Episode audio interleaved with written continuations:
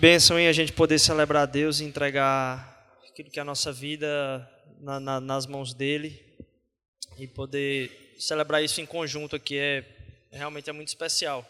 Ah, se você chegou depois da gente estar tá falando a respeito dos visitantes, a gente se sente muito feliz de você estar tá presente aqui. Realmente para a gente é uma alegria. Ah, a gente tem tratado de algumas coisas aqui que a gente acha que são especiais para esse momento da igreja.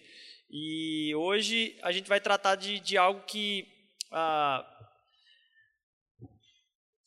talvez ainda vire, mas era para ser parte de uma série, na verdade. A gente ia começar uma série agora em, em, em, agosto.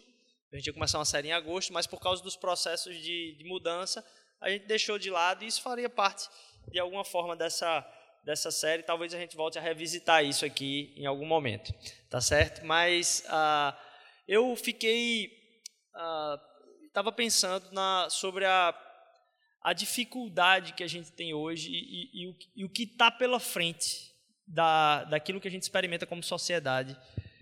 É tão nebuloso, é tão fechado assim. Você vê a, a tempestade chegando, você vê o tempo fechando e você sabe que, como as coisas estão estruturadas, não tem volta, é, só tende a ser um desafio ainda maior, que, que tem a ver com a forma como a gente se relaciona, a forma como a gente se comunica, a forma como a gente a, a, lida com o outro.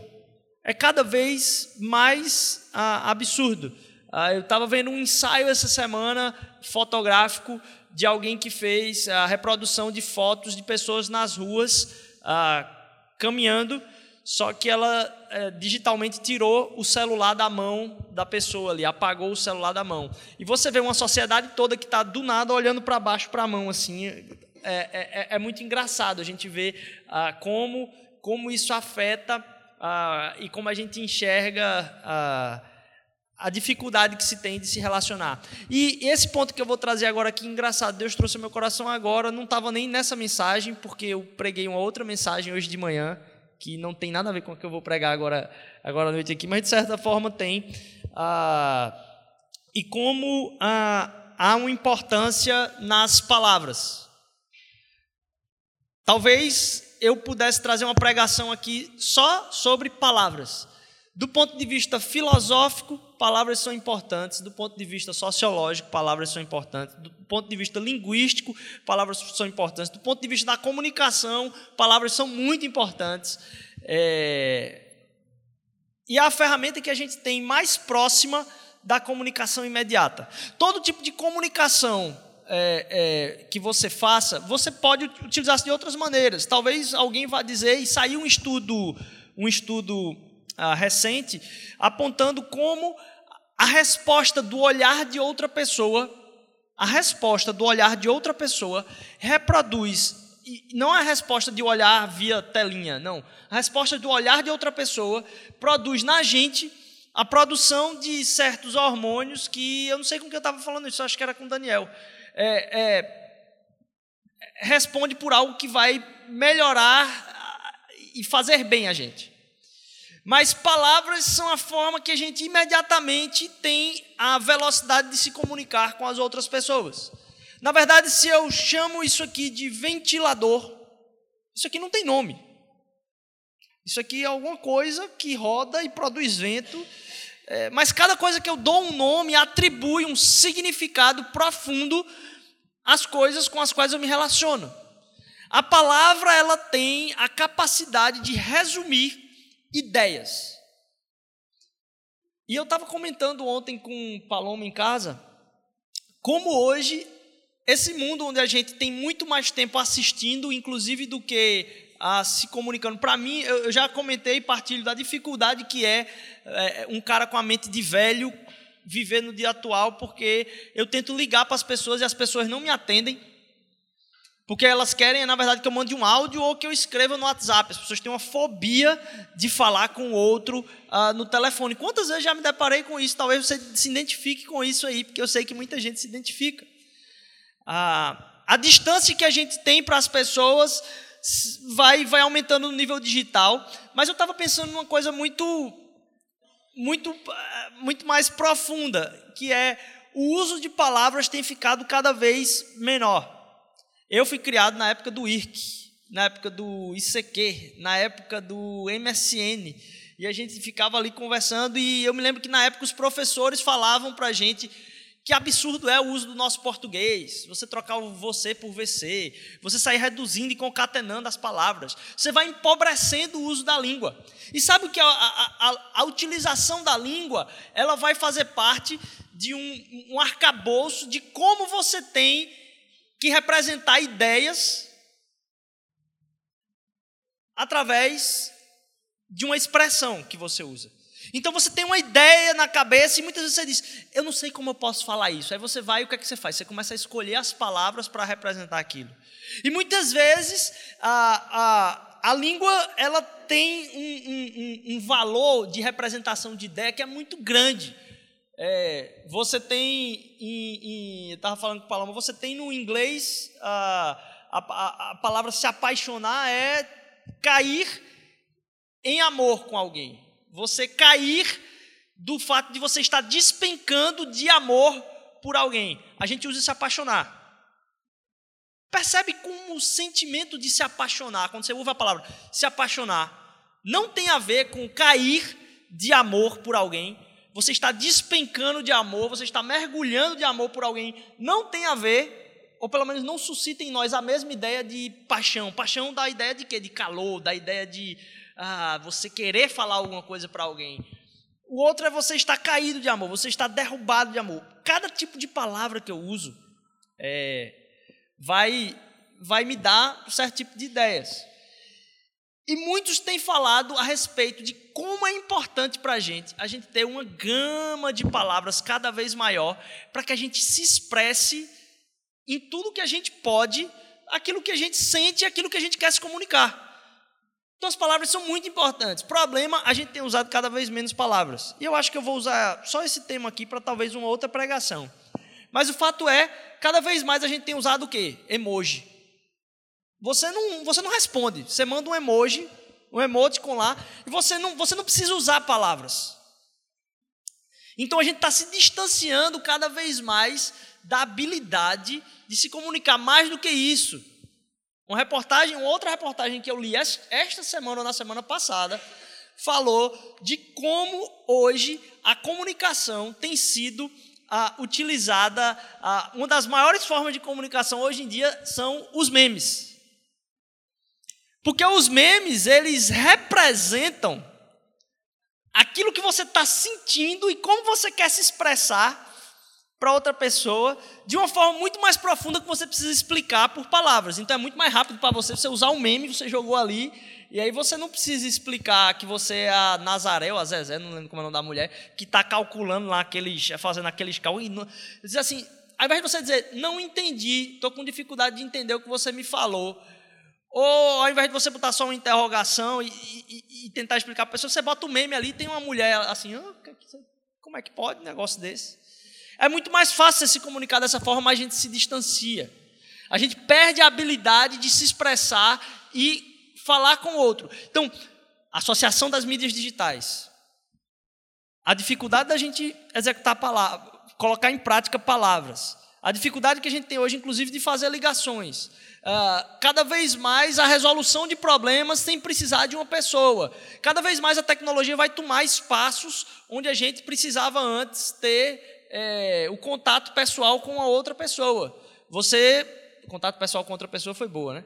Mas os pagamentos, tudo que a gente precisa fazer hoje, eu não preciso, eu mal preciso dar um oi para o Rap, ou para o Uber Eats, ou para o iFood, para não dizer que eu estou fazendo jabá aqui, é, ou para o Globo, ou para... Eu não preciso dar oi para ninguém, antes eu precisava sair de casa. Eu, boa noite, tudo bem. Como é que é? O que é que o senhor quer? Aí eu ia, olhava no, no cardápio e dizia, hoje eu aperto um botão Chego lá embaixo, digo obrigado, peguei o meu pedido, o cara já entregou ali.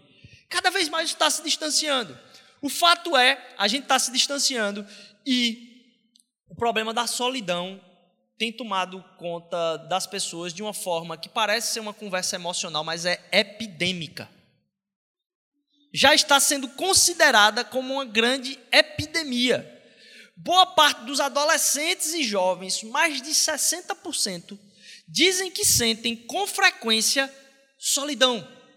A experimentação da solidão tem atingido as camadas mais jovens, próximo a 70% de uma pesquisa do ano passado ou retrasado. Lá na Inglaterra, diz que quase 70% da população, todo, ó, 70% da população, ou seja, só 30 não tiveram coragem de dizer, mas 70% da população admitiu que sente solidão com frequência. A ponto de, pasmem, eu não sei se vocês viram isso. Eu fui, tive que checar e ir atrás do artigo certo lá mesmo para dizer, não, não é possível que isso seja verdade. Na Inglaterra foi criado então um gabinete, o Ministério da Solidão. No governo tem um gabinete atrelado chamado Ministério da Solidão e tem um ministro da Solidão lá na Inglaterra. Porque estava tomando conta de uma forma tão profunda da sociedade e causava tanto mal produtivo para o trabalho e de saúde que teve que ter uma intervenção. Agora, pensem se isso está caminhando para melhorar ou piorar no meio geral da sociedade. Não tem. Aquilo que está engolindo a gente, como tecnologia, novas formas de, de trabalho, tem feito com que cada vez mais isso seja uma realidade, ou na nossa vida, ou de pessoas muito próximas. E por causa disso, provavelmente eu e você já sentimos momentos muito fortes de solidão. Como é que a gente pode fazer com que um, uma geração, inclusive, de gente que já nasceu com o celular na mão, que tem o, o, o, o medo de perder a oportunidade, como é, é chamada a doença FOMO, ah, o medo de perder a oportunidade, onde ela troca a saída com as pessoas para ficar em casa assistindo Netflix porque é mais confortável. A pergunta é: vai fazer melhor para a gente ou pior para a gente?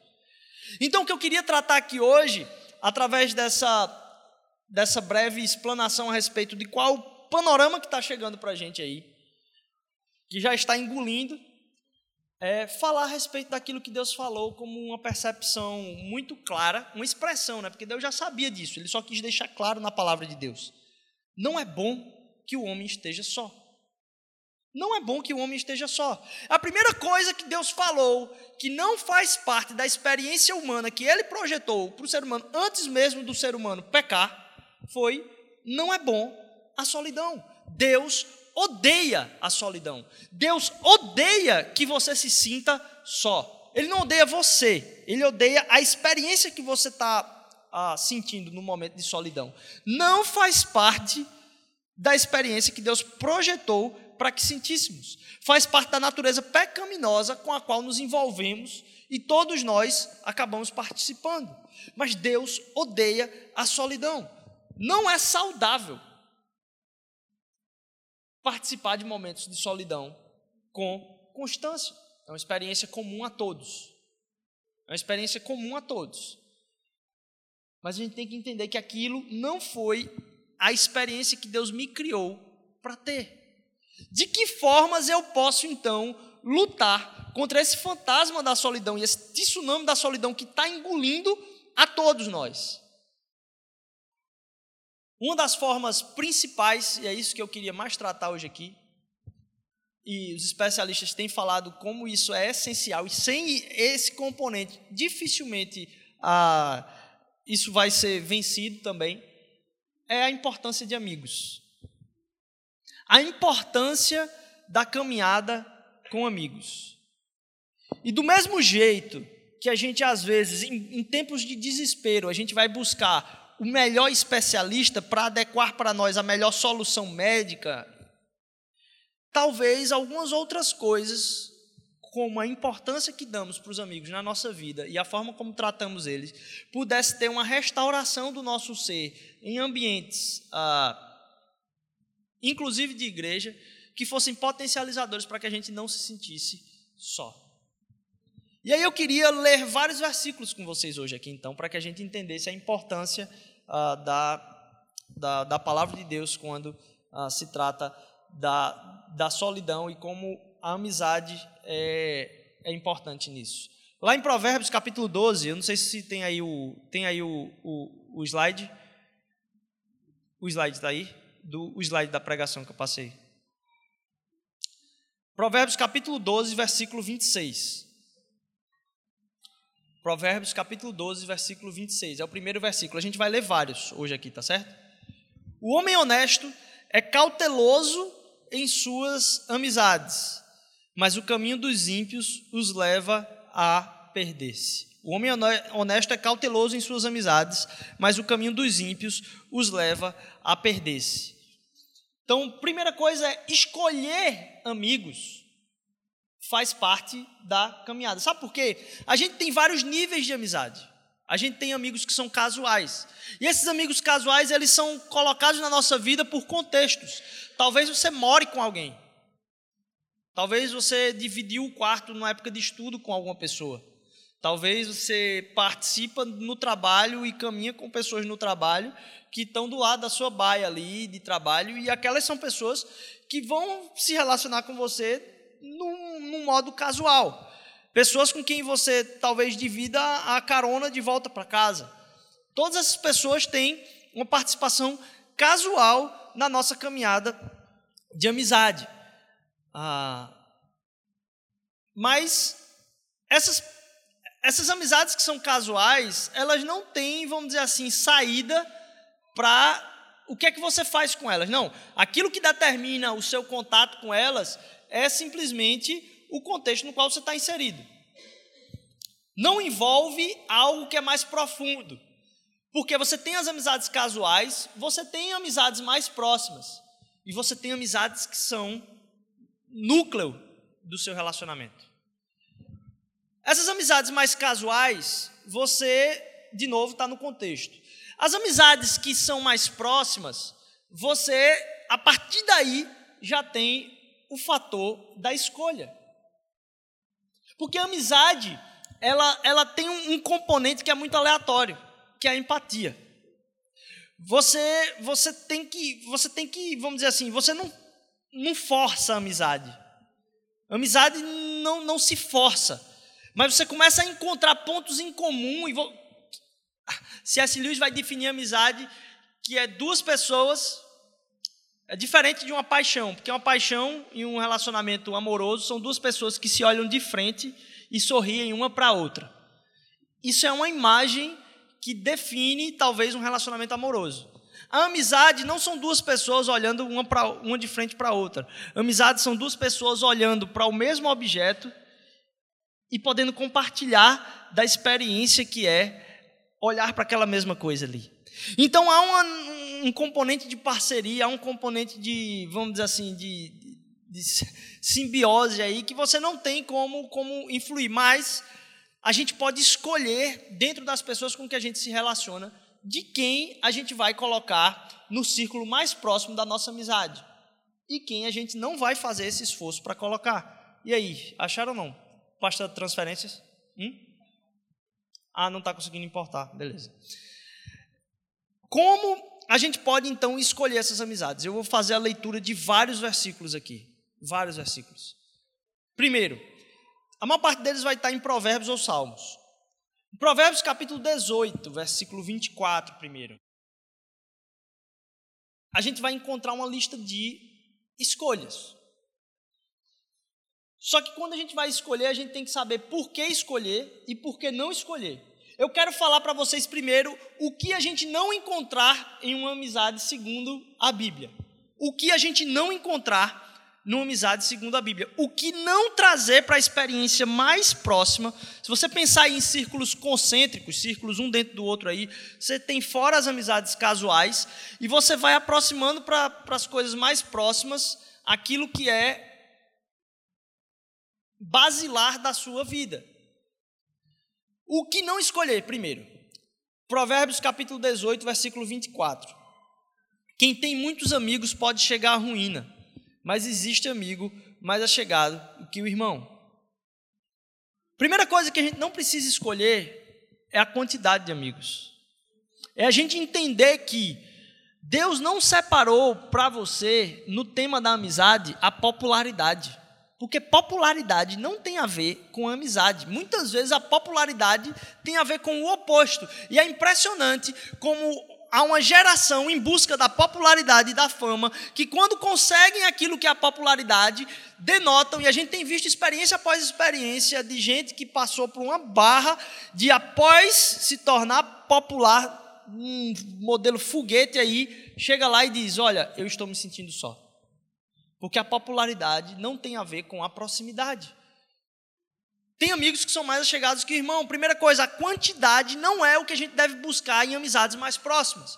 Talvez a quantidade faça parte desse redor de amigos com qual você tem o contato contextual, o contato de contexto, de conveniência. Quer dizer, tá, tá sendo conveniente ao tempo você estar junto ali. Ah, você se encontra com a pessoa indo para o trabalho, você tudo bem, ok. O próprio Jesus tinha níveis em qual ele gastou o tempo de doar sua vida naqueles três anos de ministério, a gente vai falar um pouco mais disso. Segundo tipo de, de pessoa que você não, não deve escolher para trazer para esse círculo mais próximo. As que adoram estar contra algo. As que adoram simplesmente se colocar contra as coisas. Eu estava hoje. Ah, é, vendo um, um testemunho de uma pessoa, e a gente tem tanto nessa essa guerra hoje, você falar alguma coisa se torna motivo de ódio, não importa o que for, né? Não tem o que que você fale que não seja motivo de ódio. E por você estar em contato com tudo, eu gosto de ler muita coisa, acaba que eu acabo tendo experiências diversas e é impressionante como isso me marca. Hoje tinha uma pessoa agradecendo porque a mãe tinha passado por uma barra e a, a pessoa foi levada para a restauração e deixada ah, naqueles corredores onde as pessoas estão lá abandonadas e sofrendo. E a mãe já estava vendo ali que estava vomitando sangue e ia estar tá dada como morta, porque ninguém ia atender ela ali mesmo. E aí, de uma forma milagrosa, porque ela estava sem plano de, de, de saúde, não tem nada, a pessoa conseguiu ter uma restauração do plano de saúde não por meio judiciais nem nada. Milagrosamente, o plano de saúde estabeleceu, a pessoa não precisou ficar lá nos corredores abandonados da, do Hospital da Restauração, que afeta toda a nossa população, como hoje. E aí, na hora que ela falou isso, na minha mente veio um, um, um bichinho dizendo assim: pô, é o testemunho de alguém que não precisa passar pelo que toda a população do Recife passa. E eu disse: que é isso, Rodrigo? Como é que, como é que pode? O que é que você Deus agiu na vida de uma pessoa, tirando ela no favor, em favor dela, tirando ela de uma situação muito difícil, para que milagrosamente ela não morresse no corredor. É lógico, tem muita gente morrendo naqueles corredores. E o que eu queria era que todas as pessoas pudessem ser retiradas daqueles corredores. Mas porque hoje há um caminho de ódio, a tendência, talvez, se alguém postasse esse agradecimento na internet, era chegar alguém ali e dizer: é, isso aí é porque você é privilegiado e você não sofre aquilo que todo mundo está sofrendo. E eu pensei, poxa, tem um bichinho dentro de mim que tem a estratégia de contra-argumentar e de dizer tudo que há de contra as coisas. E não perceber e não ter alegria, porque qualquer pessoa que estivesse na situação de estar naquele corredor e fosse retirado daquele corredor, estaria dando glórias a Deus por estar sendo retirado daquele corredor. Por que, é que eu preciso menosprezar a situação de alguém que está passando por isso também? E eu percebi que em mim há algo que eu preciso ter como restauração na minha vida que é o fato de estar sendo contra tudo o tempo todo. E a gente tem pessoas na nossa vida que parecem que não param de falar somente as coisas que estão indo contra. E elas têm um contra-argumento para tudo, tem um motivo e uma teoria de ódio para tudo e criticar na internet, criticar a pessoa, diz: Tu viu Fulaninho? A palavra de Deus é clara em dizer: olha, se afasta não trata isso como sendo as pessoas que têm mais confiança na sua amizade. Provérbios 18, 24, ou é, Provérbios 18, ou 23, desculpa, Provérbios 23. É uma honra, Provérbios 23. Pode passar para o próximo aí. Provérbios 23. É uma honra dar fim a contendas, mas todos os insensatos se envolvem nelas.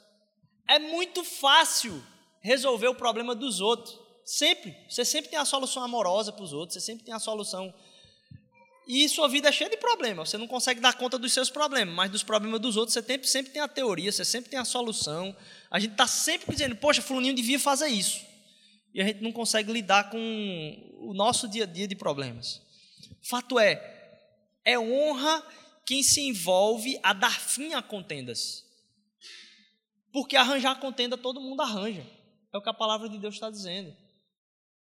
Então, que a gente possa buscar quem está perto, o mais perto da gente, quem reflete aquilo que a palavra de Deus coloca para a gente como caminhada.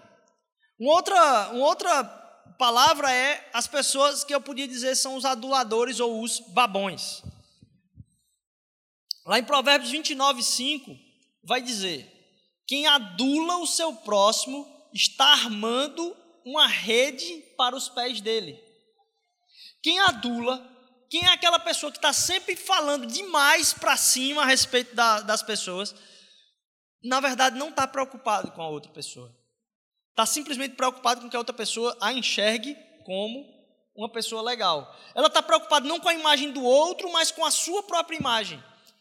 À medida que ela está sempre falando coisas que são uma babação, que você sabe que não é verdade no coração dela, você percebe uma pessoa que está muito interessada em construir a sua reputação, não em construir a reputação dos outros.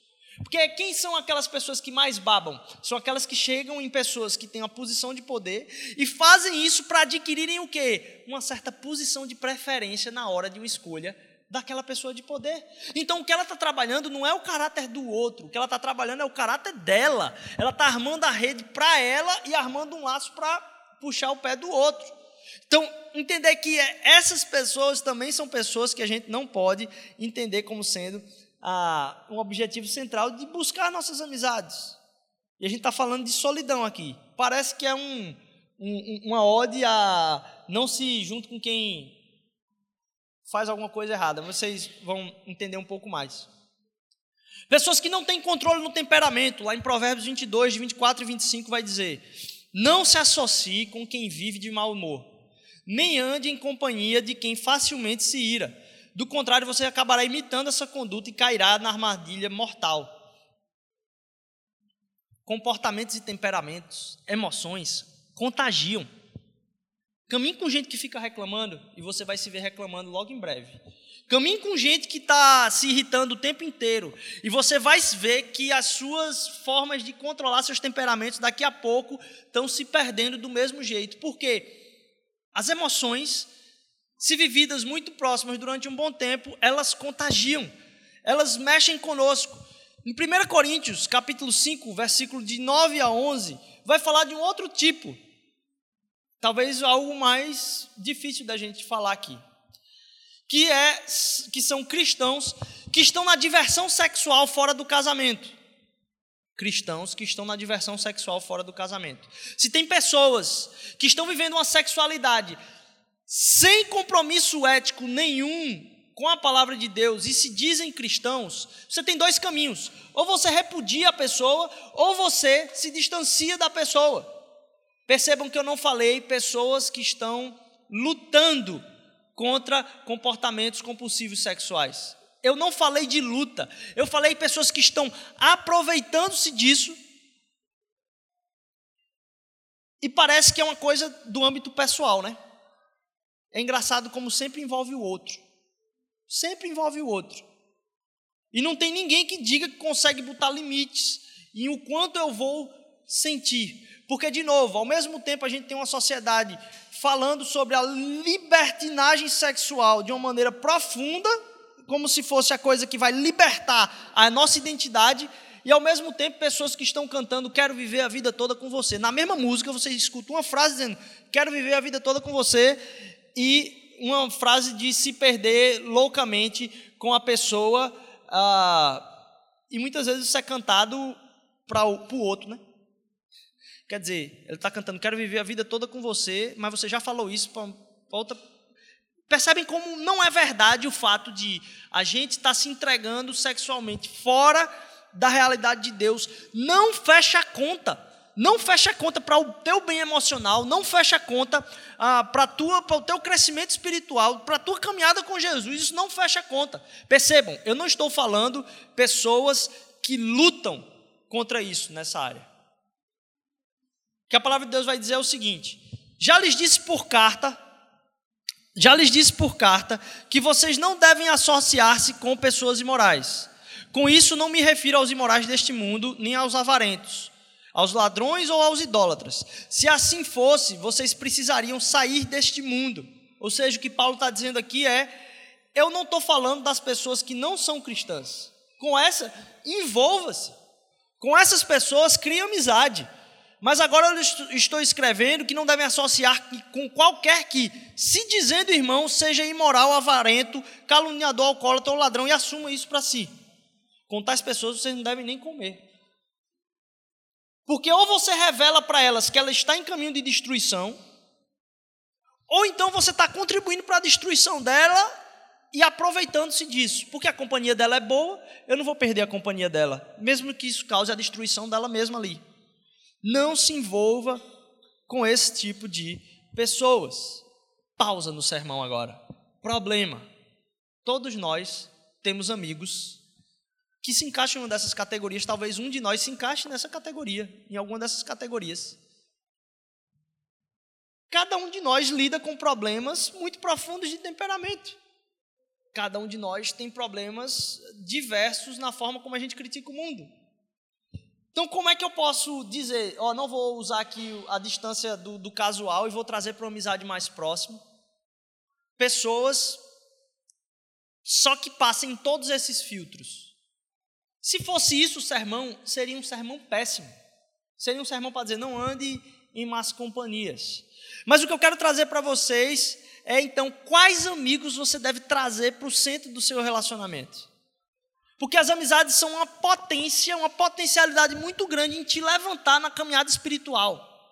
Quem são as pessoas com quem você mais entra em contato? E isso, de novo, envolve escolha e esforço. Tem pessoas que caminham com você, ok? E provavelmente algumas delas vão ser parecidas com alguma dessas coisas que eu coloquei aqui, mas você tem a possibilidade de trazer para um círculo mais perto pessoas que vão potencializar a tua caminhada com Jesus. Pessoas com que vão entender, inclusive, o que você partilha da sua espiritualidade. E aí eu quero ser muito breve aqui em três pontos. Primeiro, para evitar e sair de um caminho de solidão e cair nesses caminhos ou voltar esses caminhos se você já caiu várias vezes. Primeira coisa que você tem que trazer para o seu círculo mais próximo é pessoas que te encorajam espiritualmente. Lá em 1 Tessalonicenses 5,11 vai dizer o seguinte: Por isso, exortem e edifiquem-se uns aos outros, como de fato vocês estão fazendo. Não é pessoas que te elogiem, não é isso, não é pessoas que, ó, oh, enchem sua bola, não é simplesmente isso. É pessoas que te encorajem no espírito. Pessoas que falem contigo de uma maneira a dizer de novo o compromisso fiel que Jesus fez por você. E dizer que você pode ter um relacionamento mais profundo com Jesus a cada dia. Você fala, ter perto de você e escolher andar com pessoas cada vez mais perto. E se essas pessoas estão mais longe, trazê-las mais para perto, pessoas que vão te encorajar na tua caminhada com Jesus. Pessoas que vão te encorajar na tua caminhada em se aprofundar num relacionamento com Deus, onde você vai encontrar pessoas que vão te receber naquilo que são tuas falhas, teus defeitos, mas vão dizer sobre aquele defeito, Jesus tem algo melhor. Não são elogios, de novo. Segundo, pessoas que te suportam emo emocionalmente. Lá em Provérbios, de novo, capítulo 17, versículo 17, vai dizer: O amigo ama em todos os momentos. O amigo, o amigo ama em todos os momentos e é um irmão na adversidade. O amigo ama em todos os momentos e é um irmão na adversidade. Pessoas que vão estar lá com você em todos os momentos. Em momentos de adversidade, você pode contar com elas como irmãos. Pessoas que estão olhando para você em tempos de te dar suporte. Porque muitas vezes o que eu vejo são relacionamentos onde as pessoas ligam para essas pessoas que são suporte, mas dão valor simplesmente às pessoas com quem elas se divertem. Elas têm um valor. Sabe, sabe o que se chama isso? Você ter contato com pessoas que te dão suporte, simplesmente em momentos de angústia, e ir buscar amizade somente em pessoas que querem estar contigo em um momento de diversão, isso se chama prostituição da amizade. Onde você está utilizando-se da amizade do outro simplesmente para o seu prazer. E muitas vezes em detrimento da destruição dos caminhos do outro. E por último, pessoas que me desafiam a pensar. Lá em Provérbios 13, versículo 20, vai dizer: Aquele que anda com os sábios será cada vez mais sábio, mas o companheiro dos tolos acabará mal. Por que, que eu estou trazendo isso aqui? Porque nossa fé é uma fé relacional. Nossa fé e nossa espiritualidade, ela depende das relações. Primeiro, do nosso tempo de relação com Deus da nossa relação profunda com Deus. Mas, inclusive, a nossa relação com Deus ela é potencializada com relações de pessoas que façam isso na nossa vida, que nos encorajem a buscar mais de Deus, que nos encorajem a estar crescendo espiritualmente, que nos sejam suporte e, em sendo suporte, revelem o caráter de Jesus em como eu posso fazer isso por outra pessoa também. E em pessoas que, além disso, nos confrontem em momentos em que a gente está, porque essa parte é difícil, né? Ninguém gosta de ser confrontado. Ninguém gosta de ser confrontado, mas quem não confronta é quem não tem um compromisso com o outro, tem um compromisso somente consigo mesmo, por não quer ficar mal na frente do outro. Confrontar é necessário para uma amizade que seja frutífera. Eu preciso então, no meio disso tudo, fazer coisas que são mais simples, para que o ambiente ao meu redor não me encaixe em uma daquelas primeiras categorias de com quem não se relacionar e mais eu possa ser vida para outras pessoas. Se tem uma coisa que é difícil hoje, é o encorajamento. Eu queria deixar aqui essa palavra. Se Aires falou um pouco tempo antes, olha, ser forte e corajoso, essa foi a palavra de Deus para Josué em tempos de angústia. Como é difícil a gente ser essa voz na vida de outras pessoas. Ser o encorajador da caminhada espiritual do outro. Porque a gente precisa de amigos assim, mas a gente, para ter amigos assim, a gente precisa ser amigos assim. Se a gente quer, ser, quer ver a cura desse tsunami que está vindo de solidão sobre a vida do mundo, a gente precisa ser parte dessa cura. A gente precisa entender que a gente precisa ter relacionamentos que façam isso, mas a gente precisa ser esse relacionamento que encoraje o outro, que tenha uma palavra de encorajamento. De dizer, olha, como é que você está? Você vê a pessoa sendo olha, eu queria ouvir mais sobre a tua história. Eu queria te dizer que Jesus tem algo maior para você. Porque eu já passei por isso e Jesus fez o maior na minha vida. Ou então você dizer, olha, você não precisa se identificar com o seu sofrimento, porque você não é o seu sofrimento, você passa pelo seu sofrimento. Só queria dizer para você, eu olhando para você, eu enxergo, você não é isso. Será que você é essa voz na vida de alguém?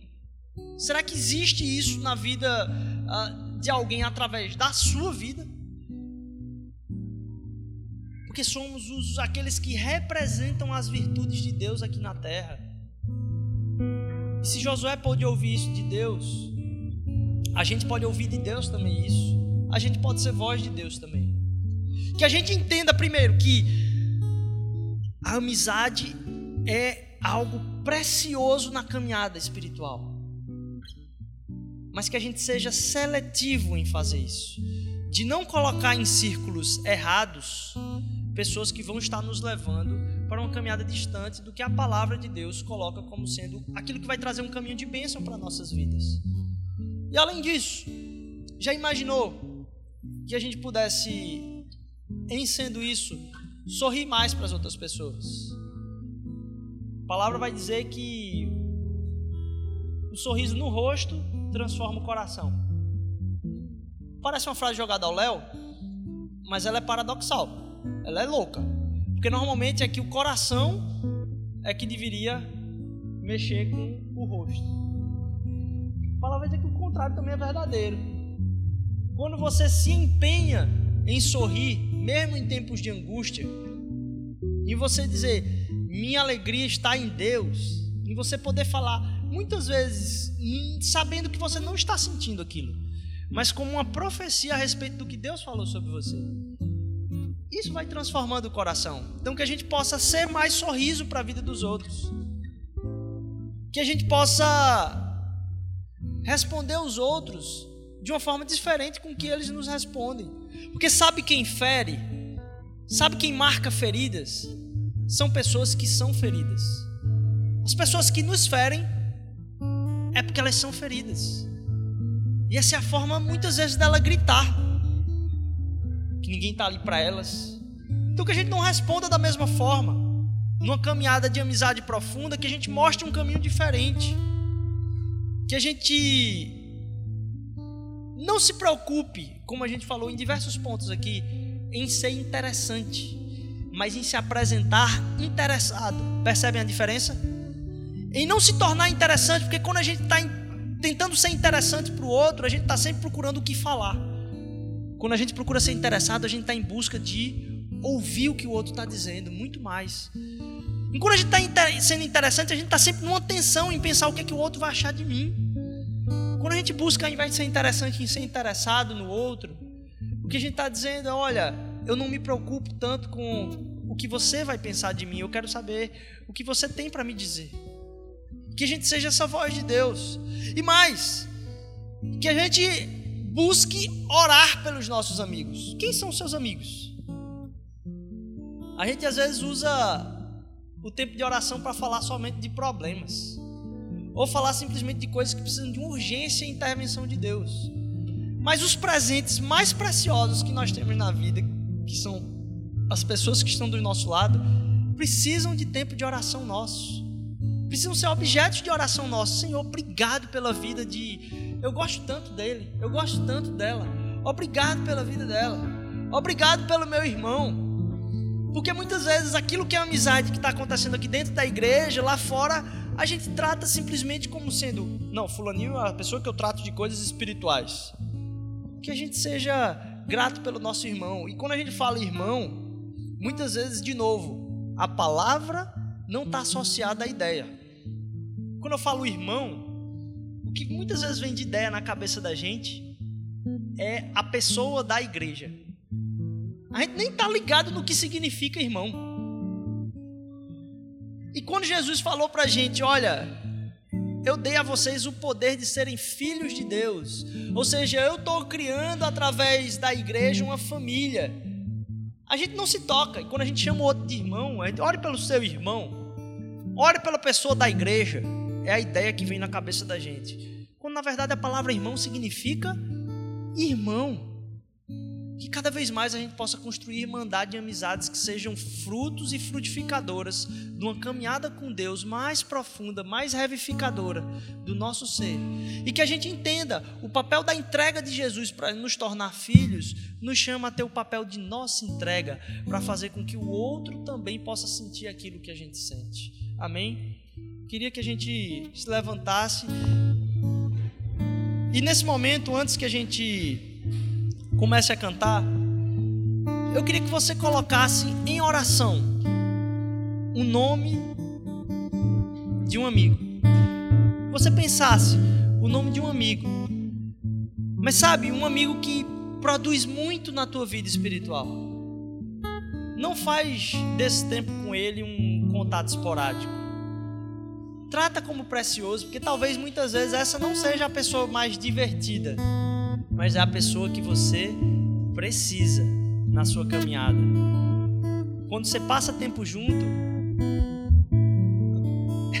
é engraçado que até mesmo nesses seriados de reality show, as pessoas não se conhecem e passam tempo junto e se tornam amigos, porque o tempo junto também faz amizade. Então lembra dessas pessoas e traz elas mais para perto. E lembra de ser a pessoa que está perto. Porque foi o que Jesus fez conosco. Ele se fez perto de nós para nos salvar de uma vida de solidão. Nós temos liberdade de solidão porque Ele se fez perto. Que a gente se faça perto também. Pai, obrigado por esse tempo, Senhor Jesus. À medida que meus irmãos e amigos aqui colocam o nome de amigos em oração aqui, Senhor Deus. eu vim te clamar, Senhor Deus, que no meio de nós possam haver, possa haver amizades profundas, Senhor Deus. Que no meio de nós, Senhor Deus, a gente possa enxergar amizades como não uma experiência humana simplesmente, mas uma experiência profundamente espiritual. Aquilo que tu falasse em primeiro, que era a coisa que feria o teu propósito para nós, é a solidão, Senhor Deus. Não é bom que estejamos só. Então, cada amizade, Senhor Deus, é um presente espiritual grande em nossa vida, Senhor Jesus. Faz com que a gente honre, faz com que a gente coloque em, em, lugares separados, em lugares reservados, uh, como preciosos na nossa caminhada, Senhor Deus nos faz ligar para as pessoas que a gente precisa ligar. E a gente sabe que precisa ligar, Senhor Deus, que faz tempo que a gente não fala aqui hoje. Traz ao nosso coração o nome de pessoas que a gente precisa trazer mais para perto, como sendo aqueles que caminham conosco diante do Senhor, Pai. Nos faz ser encorajadores, Senhor Deus. Encorajadores da vida do outro, Senhor Jesus. Para que a gente seja aquele que fale, ser corajoso e abençoa nossa semana, Senhor Jesus, nos presenteando com tempos preciosos na tua presença. Em nome de Jesus, amém. Amém.